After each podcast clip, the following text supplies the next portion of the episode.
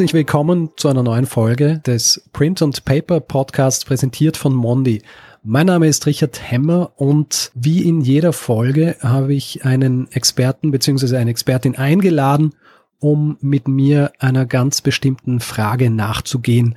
Und diesmal wäre die Frage, welchen Stellenwert hat Papier für Verlage in Zeiten der Digitalisierung?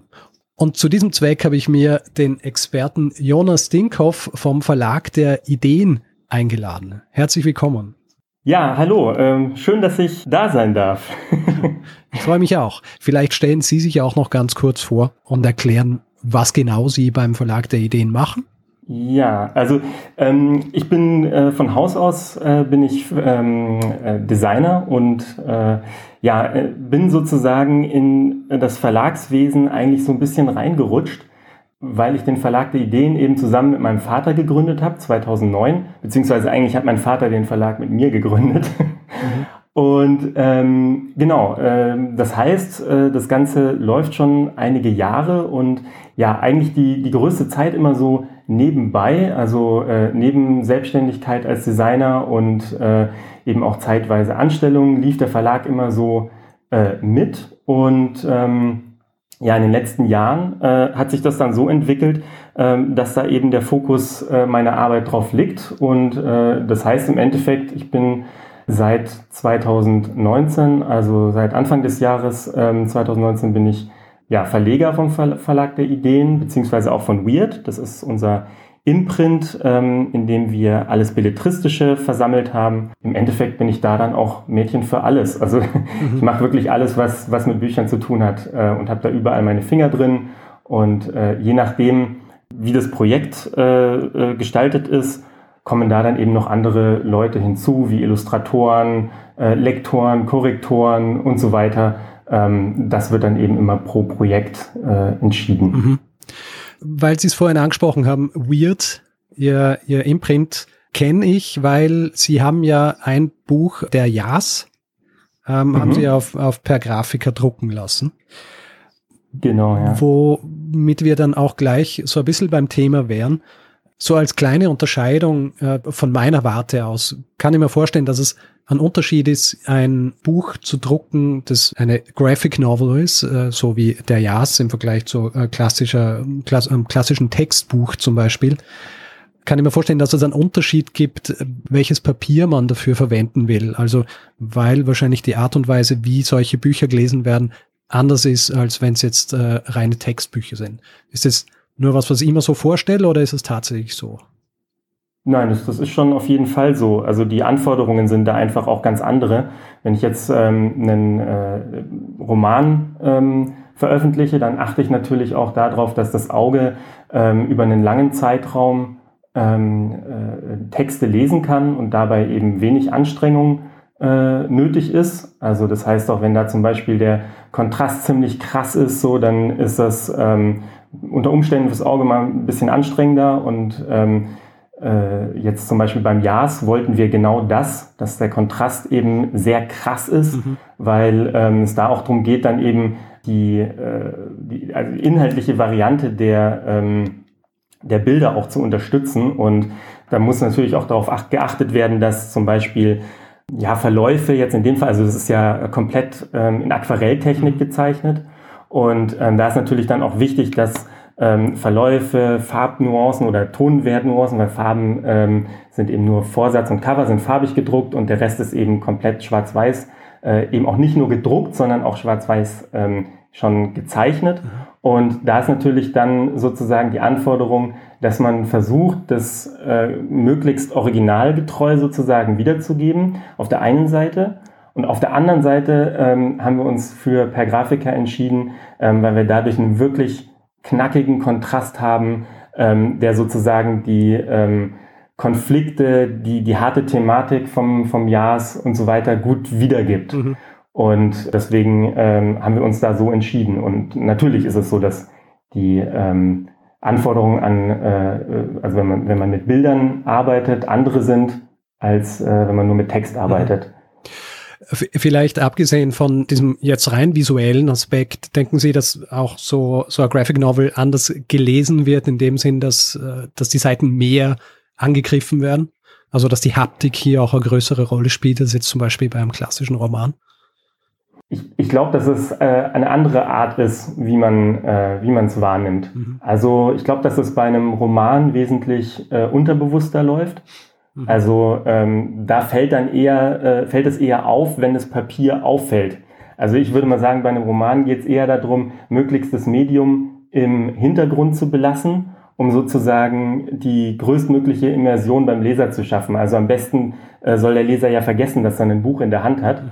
Und äh, bei der Graphic Novel ist es jetzt so, da beschäftigt sich natürlich der Leser eher nochmal ähm, mit, den, mit den Bildern und auch dann natürlich nochmal anders mit dem Medium, was, denke ich, dann auch äh, mit der Technik zusammenhängt, wie gezeichnet wird. Zum Beispiel jetzt beim, beim JAS, wenn wir da bei dem Beispiel bleiben, ähm, da ist es natürlich so, dass diese ganze ähm, Aquarell-Geschichte, äh, äh, da sieht man auch in den Zeichnungen selbst, natürlich, dass eine Textur vorhanden war, also auf dem Originalmedium, auf das der Zeichner gezeichnet hat. Und das kriegt man ja sowieso nicht äh, komplett raus und will man ja auch gar nicht. Und wenn man dann sozusagen ein Papier hat, äh, bei dem per, äh, per Grafiker haben wir ja das Rough genommen, und äh, wenn man dann ein Medium hat, was sozusagen diese Optik unterstützt und die, die Zeichnung dadurch glaubhafter macht, ähm, dass man quasi dann auch drüber langt und das Gefühl hat, okay, das ist wirklich auch äh, ein schön offenes Papier, eine, hat eine besondere Haptik, so wie man es eben auch äh, in Anlehnung so von einem äh, Aquarellpapier ähm, gewohnt ist, wobei eben Aquarell nochmal gröber ist, sage ich jetzt mal unter Umständen. Genau, und da ist natürlich dann so, dass man eher nochmal näher als Betrachter an die Zeichnung rutscht so mhm. und ähm, da nochmal tiefer eintauchen kann. Genau. Mhm. Das führt mich eigentlich so gleich zur nächsten Frage, beziehungsweise zur, zur einleitenden Frage, die jetzt angesichts all dieser Vorzüge, die Sie aufgezählt haben, die ja, die ja gutes Papier hat bei, bei so einer Produktion, irgendwie komisch wirkt, aber werden diese Bücher, wie zum Beispiel der Jas, auch als E-Books äh, von Ihnen verlegt oder verkauft oder ist das ein reines Printprodukt? Also ähm, der JAS ist jetzt äh, eigentlich ein reines Printprodukt. Also es ist immer so, dass man ähm, die Möglichkeit hat, äh, rein theoretisch ähm, über äh, zum Beispiel Google oder so sich die, ähm, die Bücher dann noch zu kaufen. Mhm. Äh, das passiert aber bei uns jetzt relativ wenig und ich finde, dass es auch äh, im Fall von äh, Graphic Novels jetzt, so wie wir sie machen, ähm, nicht wirklich sinnvoll ist, mhm. weil ähm, ich finde immer, man muss das Medium mitdenken. Und wenn ich jetzt sage, ich mache einen, ähm, einen Comic oder eine Graphic Novel für eine digitale Veröffentlichung, dann habe ich natürlich mal noch ganz andere Möglichkeiten, die ich bespielen kann. Dann spielt da eher weniger eine Rolle, auf welchem Papier ist es gedruckt und wie kommt es daher, wie ist die Ausstattung, wie ist der erste Eindruck und so, sondern da kann man dann wirklich Sachen machen wie Bewegtbild einbinden, mhm. äh, Ton einbinden und so weiter. Und da finde ich eher, man sollte halt immer die Möglichkeiten nutzen, ähm, die das jeweilige Medium bietet als äh, zu versuchen, ähm, sozusagen jetzt digital an das äh, Gedruckte mhm. ranzukommen. Und ähm, ich möchte natürlich auch als Verleger, dass äh, der Leser im Endeffekt den Eindruck bekommt, ähm, den ich äh, in der Gesamtkomposition vermitteln möchte. Also ähm, die Gestaltung jetzt von, von Papier, Inhalt und so weiter, das greift ja ineinander und gibt ja sozusagen so einen Eindruck von, von dem Medium an sich und äh, Papier bereichert ja in dem Fall dann auch die Geschichte. Mhm. Und das fällt ja weg, wenn ich jetzt nur eine digitale Veröffentlichung dabei habe. Ja. Also deswegen sind wir jetzt halt bei, bei Graphic Novels nicht so hinterher, das Ganze jetzt äh, digital optimiert und als E-Book und so weiter rauszubringen. Bei anderen Büchern ist es so, dass wir das ähm, auch parallel gemacht haben, was auch funktioniert hat. Also ähm, wenn es eher um eine, äh, äh, also wir haben ein äh, Buch zum Beispiel im Programm, das heißt ähm, Achte auf dein Leben. Da haben wir auch sehr äh, intensiv mit ähm, äh, Papier gearbeitet und uns da sehr viel Mühe mit der Wahl gegeben. Und ähm, da ist es so, dass es quasi das, das Original ähm, mit, mit äh, Letterpress-Veredelung sozusagen am Cover ist und wo es schon eben cool ist, wenn man das in der Hand hat einfach. Und äh, das funktioniert dann sehr gut als Geschenkbuch, aber es hat eben auch einen sehr ansprechenden Inhalt sozusagen, ähm, der auch für sich stehen kann das wird dann eben auch als, als E-Book äh, gekauft und gelesen. Also das muss man immer so von, von Werk zu Werk, ähm, muss man das ja, sich angucken, was macht da Sinn, was möchte man selbst, was erwartet vielleicht auch dann der Leser, weil das ist ja auch frustrierend, wenn man sozusagen die, die Graphic Novel nicht in vollem Umfang genießen kann, weil es nicht dann ordentlich fürs Medium optimiert ja. wurde. Weil wir auch gerade über Graphic Novels sprechen, die ganze Zeit schon eigentlich. Die derzeitige Situation, haben Sie das Gefühl, dass, dass Graphic Novels in den letzten paar Monaten gefragter sind als vorher, weil sie vielleicht ein bisschen mehr die Möglichkeit geben, als eskapistisches Lesematerial zu dienen als vorher?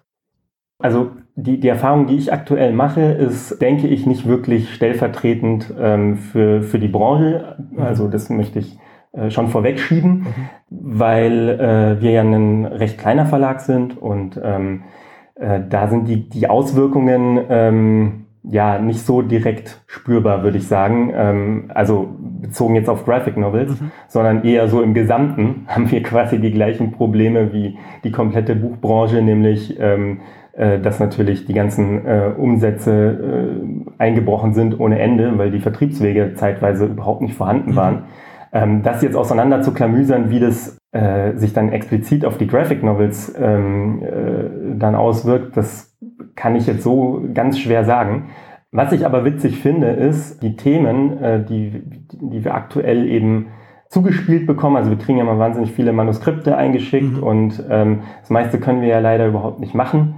Aber äh, die Themen, die da aktuell irgendwie immer wieder vorkommen, sind halt zum Beispiel Tod mhm. und ähm, äh, Gesellschaft oder Gemeinschaft vor allem. Also das heißt, wie füge ich mich selber in eine Gemeinschaft ein? Wie, wie interagiere ich mit anderen? Und ja, das, das äh, finde find ich schon auch äh, interessant, dass sich das so ähm, häuft aktuell. Also es fällt mir tatsächlich mhm. auf. Und äh, was ich auch ganz interessant finde, die Frage, wer, wer bin ich selbst und äh, wie möchte ich sein und von anderen wahrgenommen werden. Das hat sich jetzt aktuell tatsächlich irgendwie ähm, gehäuft, ob das jetzt mit Corona zusammenhängt oder nicht, kann ich so gar nicht sagen, weil es ist natürlich auch immer so, ähm, dass man als Verlag ja ein bestimmtes Profil hat und bestimmte Leute anspricht und die Autoren oder bestimmte Autoren eben das Gefühl haben, dass ihre Werke bei uns gut aufgehoben sind. Ähm, weswegen äh, das natürlich dann thematisch immer auch so ein bisschen eingegrenzt ist. Ja, in Bezug jetzt äh, auf, auf Graphic Novels ja, finde das ein bisschen schade, dass die äh, Szene an sich in Deutschland halt auch relativ klein ist. Die ganzen Auflagen sind alle relativ gering. Also es gibt ja tatsächlich viele Leute, die Graphic Novels und Comics machen, mhm. aber in sehr, sehr niedrigen Auflagen, weswegen es dann oft sehr schwer wird, ähm, mit besonderen Papieren zu arbeiten, ähm, sondern dann fällt man immer wieder auf die äh, Standards zurück äh, die dann von Digitaldruckereien ebenso äh, für äh, günstig Geld angeboten werden, weil man eben sowieso nur ähm, Auflagen hat, die 1000 nicht überschreiten. Mhm. Und äh, das ist natürlich schon, schon schade. Also da würde ich mir insgesamt einfach mehr Aufmerksamkeit und letztlich mehr Interesse an, an Graphic Novels ähm, wünschen, mhm. weil natürlich ist es so, dass das Medium an sich einen, eine tolle Möglichkeit bietet, äh, sich über einen längeren Zeitraum mit sehr wenig Inhalt auseinanderzusetzen, sage ich mal. Mhm. Also wenn ich jetzt mir eine Seite von, von einer Graphic Novel anschaue, dann kann ich mich, äh, wenn ich mich wirklich darauf einlasse, sehr lange mit dieser Seite beschäftigen, mit den einzelnen Nuancen und wenn ich da eine Facette von oder eine, eine Aussage sozusagen von der Geschichte auf einer Seite sozusagen wiedergebe, dann wiederhole ich die sozusagen als Rezipient immer wieder. Während wenn ich quasi im Roman äh, unterwegs bin, dann bin ich eher so fortlaufend. Das ist nochmal eine, eine andere ähm, Art zu lesen, auch eine andere Geschwindigkeit zu lesen. Und ähm, ich würde auch sagen, dass man Graphic Novels halt auch öfter lesen kann. Und ich denke auch, dass es tatsächlich den Lesegewohnheiten eigentlich aktuell so entgegenkommt, weil man in sehr kurzer Zeit auch so eine Graphic Novel mal durch hat mhm. äh, und sich dann eher nochmal die Details nochmal wieder äh, anschaut. Aber grundsätzlich ist man halt nicht tagelang damit beschäftigt, die zu lesen mhm. in der Regel, sondern kommt da relativ zügig durch. Mhm. Genau.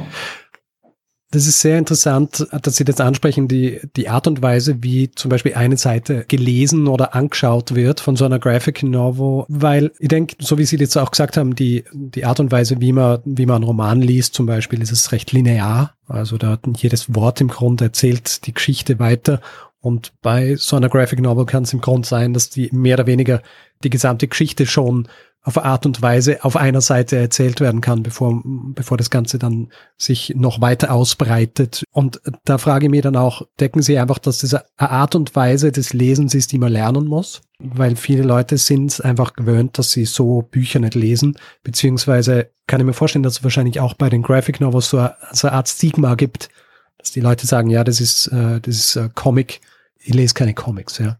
Ich lese nur, ja. nur tatsächliche Literatur zum Beispiel.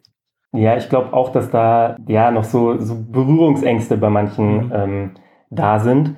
Ich muss aber auch dazu sagen, ähm, wenn man sich jetzt das anschaut, was wir in dem Bereich Comic Graphic Novel machen, das ist sowieso auch noch mal so ein bisschen, ja, ein bisschen fernab vom Mainstream. Mhm. Aber ich mache da ganz, ganz äh, interessante Erfahrungen auch. Zum Beispiel, ich glaube, das war beim Comic Festival in München beim letzten.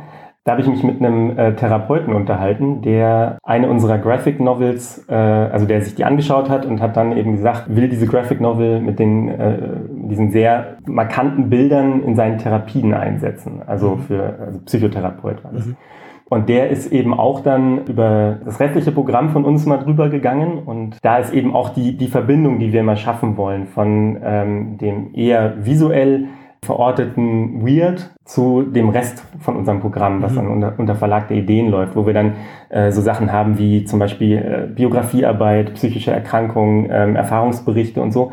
Und da haben wir eben auch einen äh, Erfahrungsbericht über Psychosen, wo, wo ein, eine junge Frau eben äh, ihre Erfahrung mit ihrer Psychose äh, schildert und auf der anderen Seite eben Graphic Novel wie äh, Der Lens, Mhm. Was im Endeffekt die visuelle Ausgestaltung dann ist. Also es mhm. äh, ist ein Literaturklassiker, ein, ein Literaturfragment, äh, was sich letztlich mit äh, der Psychose äh, oder einer ausgelebten Psychose sozusagen dann mhm. Äh, beschäftigt. Und das wird dann eben in dieser Graphic Novel äh, in Bilder eingefangen. Mhm. Und die Verbindung von diesen beiden ähm, Titeln jetzt zum Beispiel schafft halt nochmal äh, eine ganz andere Tiefe für beide Seiten sozusagen. Und das ist auch so ein bisschen das Grundkonzept von dem Verlag, dass man eben, also dass, dass wir versuchen, aus den unterschiedlichen äh, Bereichen die Ideen und die Perspektiven zusammenzuführen, um sozusagen ein neues äh, bereicherndes Gesamtbild zu bekommen, sozusagen. Also unterschiedliche Perspektiven angucken, um einen neuen Input zu bekommen. Und wenn man so Graphic Novels auch anschaut, glaube ich, ist da noch lange nicht das Potenzial äh, ausgeschöpft, was man dann mit Bildern auch letztlich machen kann. Also klar, man hat halt irgendwie die, diese Assoziation, äh, die, die Klassiker eben, äh, die Marvel Comics und, und ähm, keine Ahnung, Mickey Mouse, Asterix und Obelix und so. Die, die Graphic Novels sind halt bei vielen Leuten so noch nicht wirklich angekommen. Und dadurch, dass wir sowieso so ein bisschen am Rand von dieser ganzen ähm, Schiene entlang schrammen, kriegen wir von den Leuten, die sich sonst mit Graphic Novels gar nicht auseinandersetzen, nochmal eine ganz andere, ein ganz anderes Feedback. Und da sind die Berührungsängste ein bisschen äh, niedriger. Mhm. Genau, also wir versuchen da schon so ein bisschen zu vermitteln.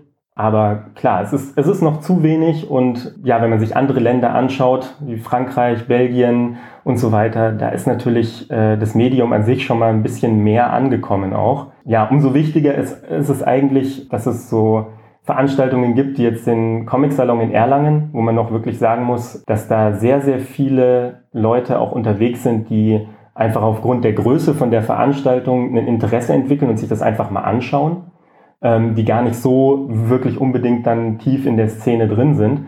Und ähm, ja, äh, schade ist es eben, dass der jetzt ausgefallen ist. Äh, ja. Und das trifft uns natürlich auch hart. Ja. ja. Ich glaube, Sie haben hier jetzt eh schon mehr oder weniger so dieses Plädoyer für, für die Sinnhaftigkeit der Graphic Novels gehalten, wie man es eigentlich nur halten kann.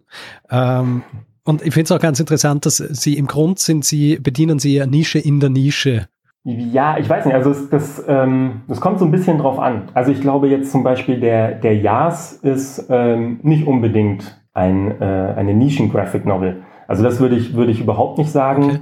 ähm, der ist ähm, schon, äh, würde ich sagen, auch von, von der Gestaltung, von der Erzählweise her und so, äh, ist er schon auf einem, äh, also spricht er schon ein breiteres Publikum an. Mhm. Wenn man sich jetzt die äh, Titel anschaut von Barbara Triskatis, also das ist eben die Zeichnerin von äh, Lenz, die hat auch äh, Hamlet äh, als Graphic Novel gemacht bei uns und ähm, arbeitet gerade an der Spinne und Schlemiel hat sie eben auch gemacht. Also die hat sich so ein bisschen auf die Literaturklassiker eingeschossen mhm. und die hat einen Zeichenstil, der ähm, ja auf den ersten Blick ein bisschen old-fashioned wirkt, aber im Zusammenklang mit der Thematik dann doch sehr gut funktioniert. Und da würde ich vielleicht schon eher sagen, dass man da, ähm, wenn, wenn, man, wenn man jetzt sozusagen das Medium Graphic Novel ähm, als Nische betrachtet, dann sozusagen dazu sagen, ist die Nische der Nische mhm. ähm, bestimmt. Ähm, auf der anderen Seite ist das eben auch die Chance, das Medium an sich nochmal aufzumachen und ähm, außerhalb der Szene noch Leute sozusagen äh, einzusammeln und die dafür zu begeistern, weil eben ähm, äh, Bilder doch nochmal andere Inhalte vermitteln als, äh, als Text. Also das heißt, es ist bei uns nicht grundsätzlich so. Es ist nicht immer so lukrativ, sage ich mal, immer auf Nische in der Nische zu achten. Also ähm, da versuche ich schon, äh, dass man da so das Gleichgewicht behält. Mhm. Also natürlich wollen wir, dass unsere Bücher von möglichst vielen Leuten gelesen werden und dafür versuchen wir natürlich auch alle Möglichkeiten auszuschöpfen, eben wie zum Beispiel auch ähm, auf die Papierwahl zu achten, um da sozusagen nochmal einen Sinn mehr anzusprechen, um die Bücher nochmal interessanter zu machen. Genau, aber auf der anderen Seite ist es eben schon auch so, dass äh, das bei uns wirklich eine absolute Herzensangelegenheit ist. Und äh, wenn es das nicht wäre, könnten wir es nicht machen. Mhm. Und äh, insofern äh, sind natürlich die Titel auch so ausgewählt, äh, dass die uns Spaß machen, dass, dass die einfach Inhalte haben, an die wir glauben und von denen wir überzeugt sind, dass die so wertvoll sind, dass sie veröffentlicht werden müssen. Mhm. Und da achten wir dann tatsächlich manchmal nicht drauf, äh, ob das jetzt die Nische in der Nische in der Nische ist oder ob das sozusagen der nächste Bestseller wird, weil äh, ich glaube auch, dass man so mit dem Denken macht man, glaube ich, auch äh, Literatur kaputt. Weil am Ende ähm, schreibt man den Lesern komplett nach, nach, nach den Augen. Mhm äh, was, was die eben lesen wollen und nicht unbedingt, ähm, wo man sagt, das wäre gut, wenn die das mal sehen würden. Und ich glaube, dass das so ein bisschen, es braucht ein bisschen äh, beides. Ist so sozusagen unsere Herangehensweise ja. an die ganze Sache. Ja. Würde ich ja finden, wäre eigentlich schon ein sehr angemessenes Schlusswort zu dieser Episode. Aber ich habe noch eine Frage, und zwar, weil Sie vorher auch äh, eben angesprochen haben, dass Sie in letzter Zeit einige spezifische Themen zugeschickt äh, bekommen. Was ist denn ungefähr so das Verhältnis zwischen Einsendungen, die Sie kriegen und tatsächlichen Büchern, die Sie dann auch verlegen? Boah, schwierig zu sagen. Also das meiste müssen wir leider ablehnen, mhm. auf jeden Fall. Also ich würde mal sagen, das sind ja so an die 80 Prozent. Mhm. Ja, das ist halt so ein bisschen schwierig. Man muss halt dazu sagen auch, dass es bei uns so ist, dass wir eben sehr, sehr intensiv an den äh, Titeln arbeiten mit den Autoren oder Illustratoren zusammen. Mhm. Ähm, also das heißt, bei uns geht es nicht nach dem Friss- oder Stirb-Prinzip oder dass, äh, dass man eben sagt, hier, äh, wenn ich so und so viel Arbeit jetzt in dieses Werk investieren muss, dann kann ich es gar nicht mehr machen. Das rechnet sich ja alles nicht. Sondern die erste Frage ist erstmal, was steckt da für ein Potenzial dahinter? Mhm. Es ist total häufig so, dass man Leute hat, die was zu erzählen haben. Mhm aber den man schreiberisch sozusagen oder konzeptionell dann unter die Arme greifen muss. Oder es gibt Leute, ähm, die gut schreiben können, wo man dann eben den inhaltlichen Part nochmal ähm, sozusagen diskutieren muss. Mhm. Und wir sind halt nicht so, nicht so drauf, dass wir dann sagen, okay, es muss jetzt alles stimmen, alles perfekt sein, sondern jedes Buch ist sozusagen so ein, so ein eigenes Projekt, was sich bei uns dann auch noch weiterentwickelt. Das ist natürlich mit sehr viel Aufwand verbunden, sehr viel Liebe, was da reingesteckt werden muss, aber am Ende lohnt sich's und äh, das bedeutet aber eben im Umkehrschluss auch, dass wir sehr viel Zeit mit den äh, Büchern auch verbringen und äh, insofern nicht so viele Neuerscheinungen rausbringen können, wie wir wollten. Bei der ganzen Self-Publishing-Schiene zum Beispiel ist es halt dann eben auch so, dass suggeriert wird, dass jeder sozusagen jetzt seinen Roman veröffentlichen kann und das dann natürlich ein erfolgreicher ähm, Bestseller wird und so weiter und so fort, weil die technischen Möglichkeiten mittlerweile alle da sind. Und äh, so denken dann halt eben auch viele, die gerne schreiben, okay, das ist jetzt definitiv auch was, was veröffentlicht werden muss, mhm. weil jedes Buch, was man schreibt, veröffentlicht werden muss. Und das ist eben nicht so. Ja. Also man muss da eben schon stark auch unterscheiden, aus welchem Antrieb heraus schreibe ich. Und das Schönste ist natürlich, wenn man einfach gerne schreibt und das äh, und schreibt, weil man schreiben muss, sozusagen. Und die Leute, die haben wahnsinnig viele Manuskripte in der Schublade, die sie einfach ähm, also haben wir auch einige Autoren im Programm, wo ich genau weiß, äh, dass die schubladenweise die, die, die Romane mhm. haben, aber wo nicht alles veröffentlicht wird, weil es immer auch ein Unterschied ist, ob ich für mich selber schreibe, für zum Beispiel jetzt einen bestimmten Freund oder Bekannte oder sonst mhm. wie. Und das kann für die interessant sein, aber sozusagen ähm, etwas zu verlegen bedeutet eben auch, dass man sagt, okay, ich sehe das Potenzial, dass das mindestens so und so viele Leute interessiert, ähm, dass die äh, Auflage sich dann auch verkauft. Ja. Weil ähm, bei aller Liebe und allem Engagement geht es natürlich unterm Strich schon auch darum, äh, die Bücher dann auch zu verkaufen. Ja, natürlich. Naja, und genau. dieses, um jetzt wieder zurückzukommen zum ursprünglichen Grund, warum wir überhaupt miteinander sprechen, dieses Auseinandersetzen mit diesen Büchern hat dann natürlich auch zur Folge, dass sie sehr sorgfältig auswählen, auf was für ein Papier es zum Beispiel gedruckt wird. Im Gegensatz genau. zu Self-Publishing, wo solche Fragen wahrscheinlich eher selten überhaupt aufgeworfen werden, geschweige denn auch entsprechende Maßnahmen getroffen werden, dass man hier auch das perfekte Papier für, für so ein Projekt hat.